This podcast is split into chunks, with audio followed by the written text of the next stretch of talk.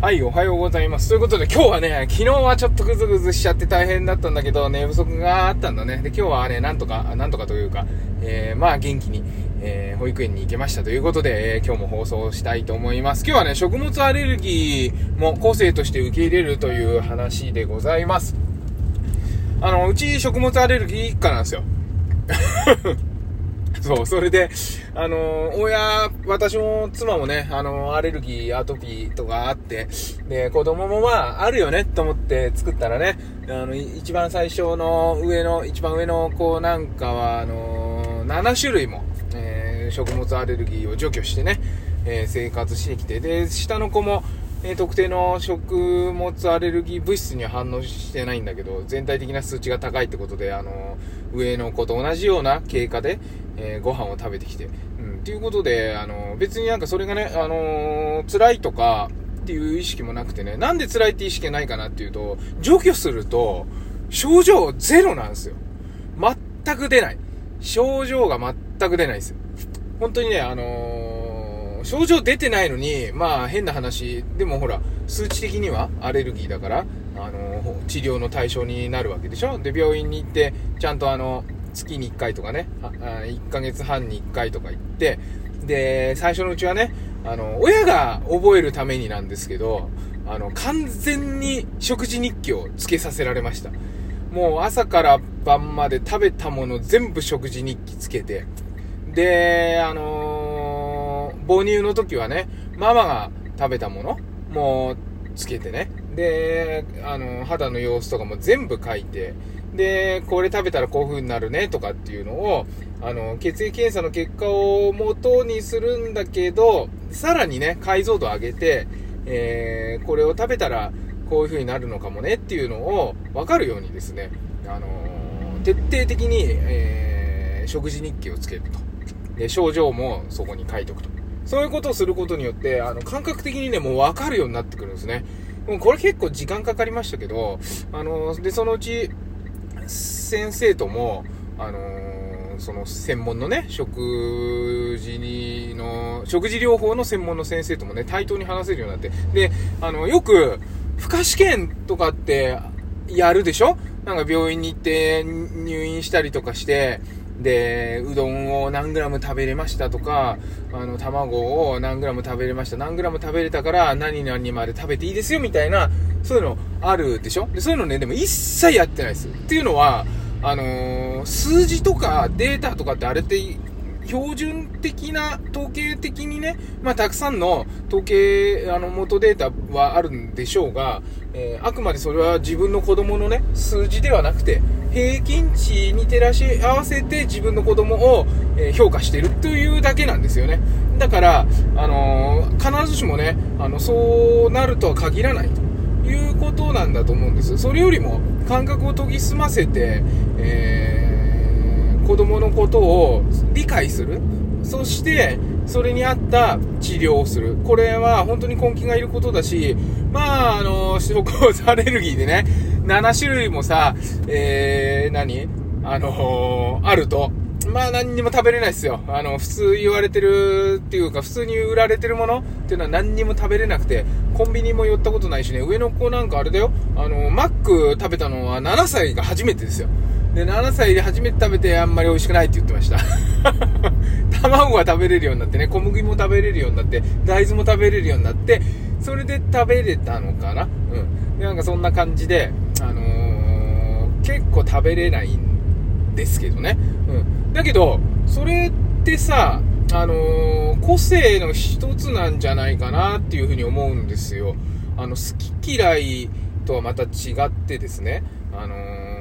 体がその食事を、食物を受け入れないっていう個性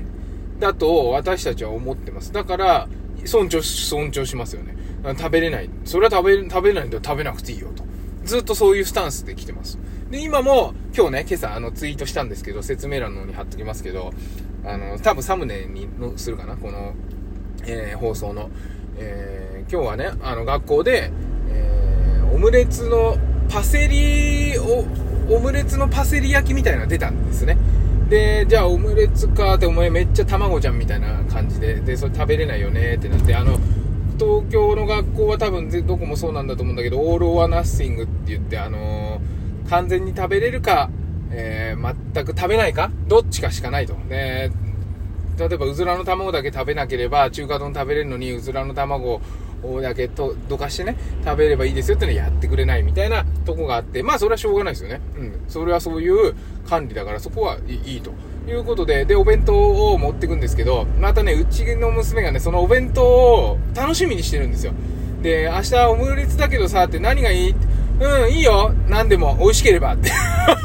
美味しければって言って言わなかったら楽なんだけどなって思いながら、あのー、お豆腐を一晩ね、あの、水抜きして、で、そうするとチーズみたいになるんですよ、お豆腐って。あの、激しく水抜くと。で、チーズみたいになったやつを、えー、パセリとね、小麦粉で片栗粉つけてバターで焼いて、ちょっと塩強めにしてね、あの、ほんと多分ね、卵みたいな味しますよ。あの、そうやってみてほしいんですけど、そう持たせて、あの多分喜んでくれてるんじゃないかなって思うんですけどね、お昼食べる時には。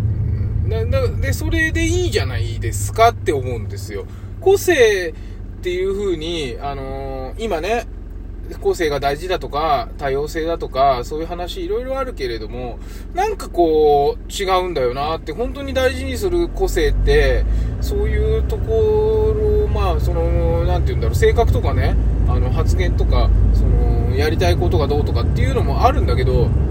それよりも、その、基本スペック的な個性をもっと認めるようなね、あのー、社会にしないとですね、本質的に多様性なんて絶対生まれないなと思ってるんですよ。だから食物アレルギーで、あのー、だから学校の方でね、なんでそんな対応してくんないのっていうふうには私は思わなくて。まあ、ただね、保育園は結構厳しかったね。あのー、公立の保育園は全部断られましてですね。で、あの、私立の保育園というか、えー、東京都は認証保育園とか認可保育園とかいろいろ選択肢があるんで、そこで、えー、オリジナリティある、あの学びをやってる保育園がたまたま近くにあってね。でそこに行け無事行けたんですけど、まあ、仕事辞めてもらうようですよねみたいなこと言われてですね。うんなんだかよくわかんないよね。てか片やね働けって言ってみたり片やあのー、そういう時はダメだって言ってみたりなんか中途半端だしやっぱり個性ってそういう見た目とか性格とかね、発言とか雰囲気とか、そういう個性だけじゃなくて、まずは、その人間のね、基本スペックの個性を認めま、認めましょうよというふうに思うんですよ。なんか知らないけどさ、オリンピックはテレビでバンバンやるのにパラリンピックはやらないっすよね。ああいうのもちょっとよくわかんないし、うちの娘もね、なんか頭く、頭かし、首かしげてましたよ。なんでパラリンピックってテレビでやんないのと、これ見たいんだけど、みたいな感じで、あの、特集みたいのを見ながらね、言ってました。うん。っていうことで、あのー、うちは食物アレルギー一家、アレルギー一家なんですけど、あのーうん、私たちは食べれませんからって、うん、っていうだけ。で、でね、うん、その、じゃあ食べれないからかわいそうとかっていう風にも思ってもらいたくないし、えー、保育園でもね、別にその子、うちの子だけ違うもん食べてみんな違うもん食べて、みたいな、で、だけどバイキングみたいなね、そういう教育もしてもらってね、うんと、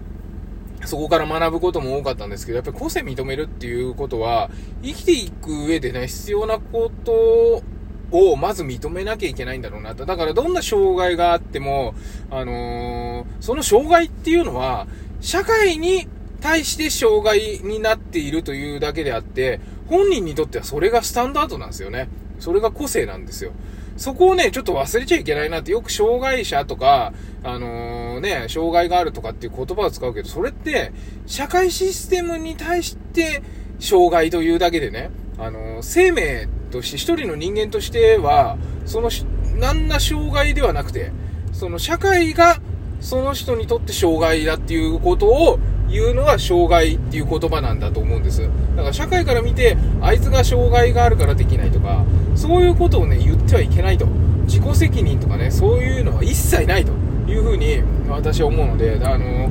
やっぱりこの個性を認めるっていうのはね、そういうところにあるのかなと。だから別に障害がね、あると目立った障害も別に食物アレルギーとか目立った障害がなくてもですよ、その個性を認めていくっていうことで、みんなが楽しくね、えー、暮らせるんじゃないかなっていうふうに思う、思った今日この頃でございます。朝ね、あのー、作って、そのし、あのー、作っていく過程みたいな、ツイッターであの